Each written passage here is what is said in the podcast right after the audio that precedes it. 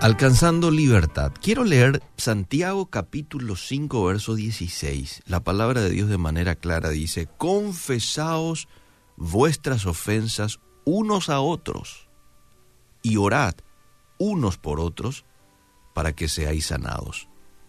La oración eficaz del justo puede mucho. En este pasaje Santiago da a entender que muchas veces, no siempre, muchas veces, la raíz de una enfermedad en particular puede ser originado por los pecados cometidos de una persona. ¿Y cuántos pecados cometimos a lo largo de nuestras vidas, verdad? En desconocimiento de Dios, en desconocimiento de su palabra, o incluso luego de haberle conocido. Y el pecado te envenena, te ensucia, te distancia de Dios, te distancia de tus seres queridos. Mira todo lo que hace el pecado. Te insensibiliza y finalmente te enferma. Entonces, si este es tu caso, aquí hoy la palabra de Dios te da dos acciones, acciones a hacer para encontrar la salida. Lo primero, la confesión uno a otro. Lo segundo, la oración unos por otros. Pero ¿para qué voy a hacer esto? Y ahí el texto te dice para qué. Para que seáis sanados. No dice para que seáis perdonados, tampoco dice para que entren en el cielo, dice para que seáis sanados. Estuve viendo la traducción en el griego de esta palabra sanados que se utiliza aquí en este texto, y es la palabra griega iaomai, que se refiere principalmente a una sanidad física, pero también es utilizado en sentido figurado para referirse a una sanidad espiritual. Dicen algunos comentaristas bíblicos que en este pasaje se refiere a ambos tipos de sanidad, porque el pecado no respeta nada. El pecado te enferma no solamente espiritualmente, también te enferma físicamente. Fíjate vos cómo es interesante que la Biblia muchos años atrás ya anunció lo que hoy la ciencia ratifica. ¿Por qué? Porque hoy la ciencia habla, por ejemplo, hay un estudio muy interesante que se realizó entre dos universidades muy respetadas en Inglaterra, en donde llegaron a esta conclusión, luego de, un estudio hecho, de que el 80% de las enfermedades físicas son producidas por el estrés. La Organización Mundial de la Salud quitó hace un tiempo atrás un comunicado diciendo de que el 90% de las enfermedades son psicosomáticas. Y uno se pregunta, pues ayer estaba leyendo también en el programa de que la ansiedad, el estrés y la depresión han crecido de manera exponencial en Paraguay, lo que preocupaba a este, eh, doctores y médicos encargados de la salud mental del Ministerio de Salud Pública. ¿verdad? ¿Y por qué el estrés? ¿Por qué las enfermedades psicosomáticas? Y muchas veces, mis queridos amigos, no siempre también, que hay que hacer una aclaración, pero muchas veces es por la falta de perdón, por sentimientos de culpa acumulados, por guardar tanto peso dentro mío sin compartirle nada a nadie. Todo esto ayuda a que esto pueda crecer, no solamente este, a nivel nacional, sino también a nivel internacional. Mis queridos amigos, nosotros fuimos originalmente creados para tener intimidad con Dios. Si alguien te pregunta hoy, ¿cuál es el propósito de tu vida? Tener intimidad con Dios. Isaías 43, 7.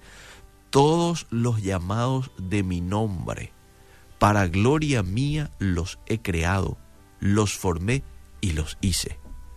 ¿Quién firma esto? Dios.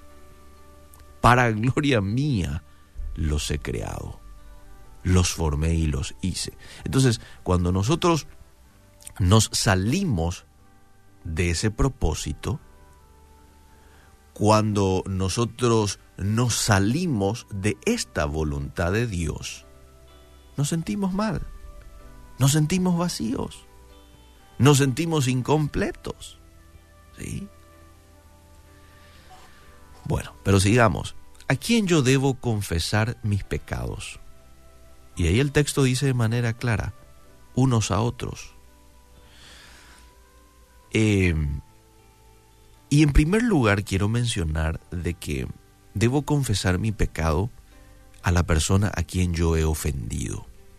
Fíjate lo que dice Mateo capítulo 5, verso 23.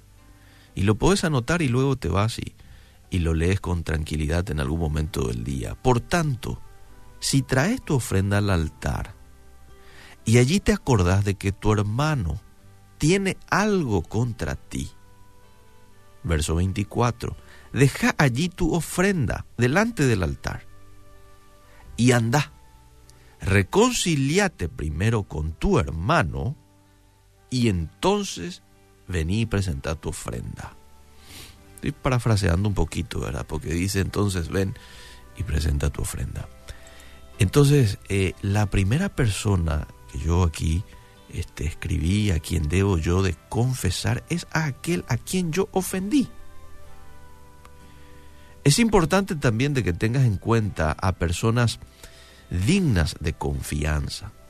A veces quizás uno no haya pecado precisamente con alguien, pero eh, sí se alejó de Dios y pecó y uno lo quiere compartir hace tanto tiempo que lo guardo, lo quiero exteriorizar. Entonces busca una persona digna de tu confianza. Y aquí yo te aliento a que puedas orarle al Señor. Le puedas decir, Señor, mostrame un poco quién es esa persona. Yo no sé. Pero debe haber una persona quien me ayude, quien me escuche. Como me dijo una vez un amigo, me llamó un amigo y me dijo, Eliseo, ¿será que podría ser oídos para mí? No estaba entendiendo a qué se refería. Quiero visitarte, ¿tenés un tiempo para mí? Sí, vení. Y vino esta persona y me dijo, mira, quiero obedecer nomás a la Biblia y quiero confesar mis pecados y, y te elegí para que seas la persona que me escuche. ¿Lo podés hacer? Y, y me sorprendió lo que hizo este hermano, ¿verdad? Como estoy seguro vos le vas a sorprender a la persona a quien le elijas cuando le digas lo mismo. De paso le vas a servir de inspiración a que esa persona haga lo mismo. A lo que hoy nomás es, elegí una persona digna de tu confianza. Y el Señor te lo va a confirmar quién.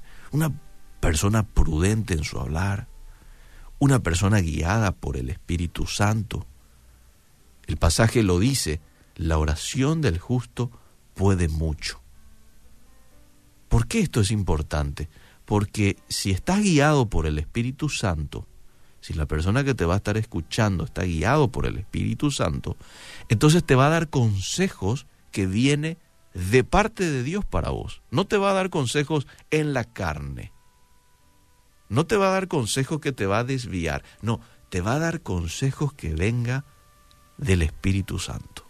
Por eso es importante elegir a una persona eh, justa, guiada por el Espíritu Santo. Que Dios nos ayude a poder alcanzar sanidad, a poder ser libre de tantas cosas que muchas veces nos agobian, no quitan la paz y que sirven al acusador de argumento. ¿eh? Porque el acusador, bueno, está para eso, para acusar. Pero cuando nosotros confesamos nuestro pecado, entonces le cortamos a él el argumento para venir a hincharnos en ¿qué le vas a servir vos a Dios si hiciste esto? Si hace cinco, siete años hiciste aquello, ¿verdad?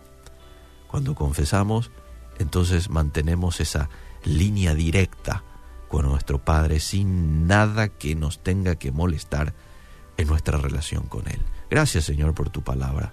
Ayúdanos a poder cumplirla y poder alcanzar, así como dice Santiago 5:16, la sanidad espiritual y, por qué no, también la sanidad física en el nombre de Jesús. Amén y amén.